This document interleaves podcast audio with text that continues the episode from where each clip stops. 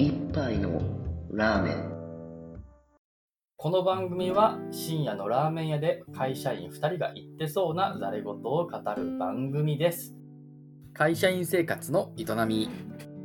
会社員2人が普段の生活をエンジョイさせる試行錯誤を話すコーナーです。ジャンルは仕事から趣味までその日の話の転がり具合で決まります。はい、英語でたしなむのコーナーです。このコーナーでは英語記事の内容を紹介し、英語記事、英語学習へのモチベーションを高めようと、そういうコーナーになります。英語記事や、この記事のポッドキャストここで紹介するものですね。それは概要欄の方にも載せているので、もし気になった方はそちらもご覧ください。では早速、今回の記事に移りましょう。タイトルが Sesame Street Introducing New Korean American Character っていうものになります。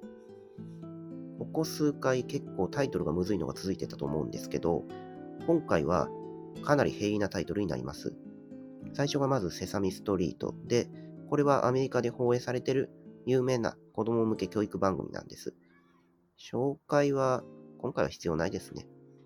それでこのセサミストリートがイントロデューシングで何か新しいものを導入しましたと。何か。それがニューコリアンアメリカンキャラクター。これは韓国系のアメリカ人のキャラクターですね。っていうのを番組の中で使ったと。そういうことが今回の記事のタイトルになります。記事の内容というか記事の出版社と言えばいいんですかね。CNN から取ったので、前回みたいなあかなりフランクな感じの砕けたタブロイド紙の表現とかは全然なくて、比較的表現も平易なものです。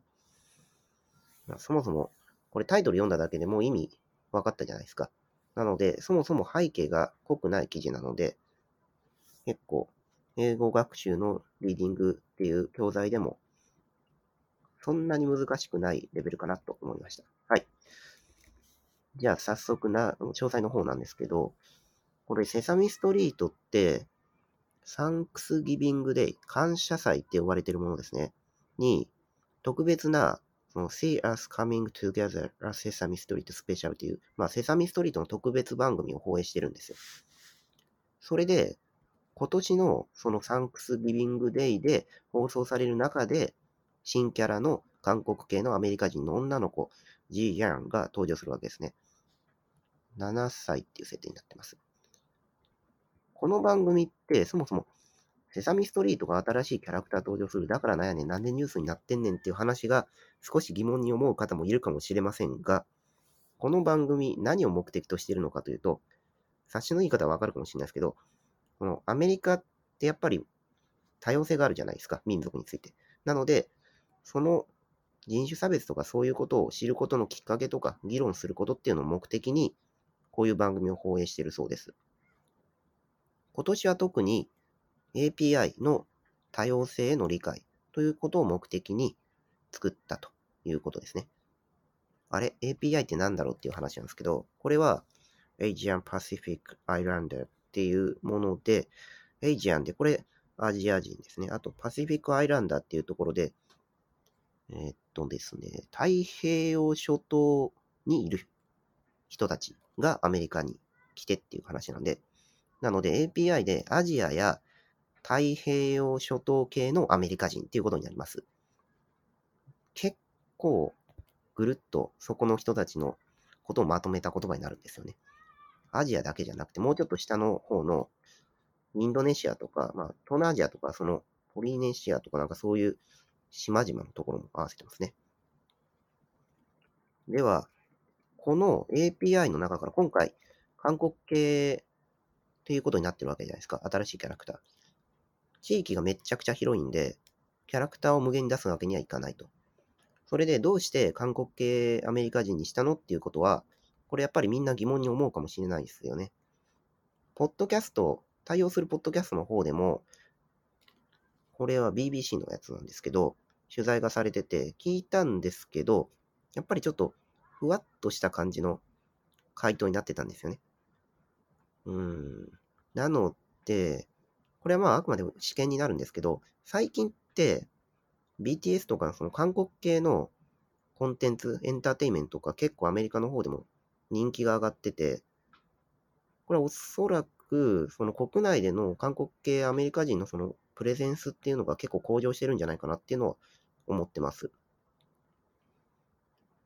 これ、ちなみに、今回役を担当するのは、当然、キャラクターが韓国系アメリカ人なので、演じる人も、やっぱりこの人種差別みたいなのを問題にしているので、演じる人自体も韓国系アメリカ人の、えー、キャサリン・キムっていう人ですね。この人オペラ歌手ですね。で結構有名な方らしいです。というのが今回の記事の内容なんですが、あんまり私そもそもこのサンクスギビングデイっていうところがよくわかんなかったんですよね。そもそもサンクスギビングデイ、感謝祭って何なのっていう話なんですけど、これちょっと調べてみたんで少しお話したいと思います。これは、11月の第4木曜日に相当する日のことで、この日アメリカは休みになるんですよね。それで、何をするのかっていうと、家族とかで集まってみんなで七面鳥を食べるんだそうです。これもともと起源がキリスト教徒の移民が新大陸に来て、狩猟とか農耕っていうのを原住民に教えてもらったらしいんですね。でそれで、上をしのぐことができたっつうことで、原住民たちを招いて収穫の祝いの宴を開いたみたいなのがきっかけになっているそうです。しかしこれ、七面鳥を食べるっていう習慣、これ結構七面鳥っていうのはなんか美味しそうな感じがするんですけど、日本だとじゃあ何が近いものがあるのかっていうと、うーんと、近い、日で言う近いところで言うと、勤労感謝の日になるわけですよね。それ11月23とかになるんですけど、今年は。で、今って、直近だとその、アメリカのイベントっていうか、アメリカっていうか国外のそのイベントで輸入されてきた日本の、日本に輸入されてきたイベントってやっぱハロウィンとかあるじゃないですか。おそらくというか、もうちょっと少しなってるんですけど、今後もしかしたら大規模に、この感謝祭みたいなのっていうのが、ジャパナイズされるみたいなことが起こるのかもしれないですね。そしたら、みんなで七面鳥を食べようみたいなイベントが、えー、コンビニとか、それとか、ファミレスとかそういうところでいっぱい、えー、企画されるようになったら、七面鳥を食べる、日本で食べる機会も増えるかもな、とかちょっと考えてました。じゃあそんな感じで今日の記事の内容おしまいなんですけど、日英比較の方ですね。これ日本語の記事、CNN の記事で日本語訳のものがありましたと。タイトルがセサミストリートに韓国系の新キャラクター、感謝祭の特別番組で登場へというタイトルになってます。同じ CNN の記事なんですけど、タイトルのその韓国系の新キャラクターっていうところが結構雑い感じの表現になってて、普通韓国系アメリカ人とかっていうのを言ってくれないとよくわかんないじゃないですか。素直にただこれを聞いただけだと、セサリスト、セサミストリートに韓国人のキャラクターが出たよっていうだけなのかなとか一瞬思っちゃう。誤解を招くんですけど、これ読んだ時に思ったのが、日本っぽいというか、日本のニュース番組のタイトルって結構省略するじゃないですか。それで印象の強いところだけをこう、バッと出してくるっていう。このタイトルに関してもそういう感じなのかなとは思いました。書いたとき、この記事、えー、このタイトル読んだときに大事なところ、伝えたいところっていうのは、セサミストリートに新キャラクターが出ること。それからそれが韓国系。だけどアメリカ人っていうのはまあ、情報としては弱いので使ってないんですよね。っていう感じですね。あとですね、この日本語の記事の中で、英語記事と比較して、情報量が少し弱いなというところもあった。というか、誤解を招きかねない箇所とかっていうのも少しあったので、もし、こういう CNN みたいな英語記事と日本語記事、もうセットで揃ってるようなタイプのサイトを、サイトでニュースを確認する場合って、英語記事の方も例えば、もし全文読むのもめんどくせえとか言うんだったら、全部翻訳にかけるとかしてチェックしてみる方が、一時情報というか、あの正しい情報を得ることができるとは思います。では最後、単語慣用句の話に移りましょう。今回は2つだけですね。まずはじめが、イニシアティブっていう、これ日本語にもイニシアチブにもありますよね。意味的には、イニシアチブを取ったみたいな言い方をすると、日本語表現だと、なんか割とこう、マウント取ったみたいな、優先権取ったみたいな、そういう感じなんですけど、この、今回出てくるイニシアティブの意味合いとしては、率先力みたいな、あの、ことわざ、中国のことわざでなんか、まず会より始めようとかそういうのあるじゃないですか。私がまずやりましょうみたいな。やるぞみたいな、そういう感じの率先力っていう意味ですね。これがどこで出てきてるかっていうと、The Coming Together Initiative was created to support families of all background through ongoing conversations about race っていうことになってます。これ長いんでちょっと省略します。省略して分析すると、はじめのところの The Coming Together ね、Coming Together っていうのは、これはセサミストリートのその番組の企画の固有名詞です。それのイニシアティブ。つまりこの Coming Together っていうのを率先してやるっていうことの原動力になったのは何ですかっていうところの以下が was、ね。The Coming Together Initiative was 以下で説明されてます。その中身の内容としては、人種について家族と一緒に、家族と一緒にかな。まあ、話し合ったりとか、そういうことをする機会を設けたいな、みたいなことが書かれてます。なので、そういう、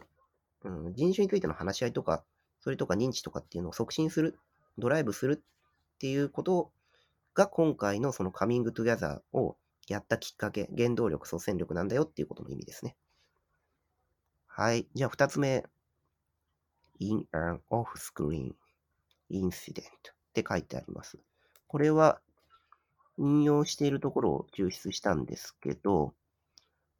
単語としてはオフスクリーンってやつですね。これ画面外って意味なんですけど、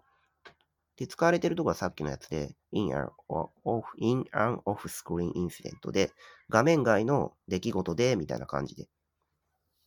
ここの前後関係としては、セサミストリートで、そのさっき出てきた G ジェンっていうそのキャラクターですね、がどういう物語に巻き込まれるのかみたいなところの説明で使われてます。これ画面外ではこういう事件がありましたみたいな表現ですね。これは結構素直かなっていうのを思うんですけど、オフスクリーンで。他に、例えばキャラクターの背景とかっていうのを説明するとき、フィクションの内容で説明するときには結構使われる表現なのかなと思いました。そんな感じで、今日のニュース紹介はおしまいです。以上です。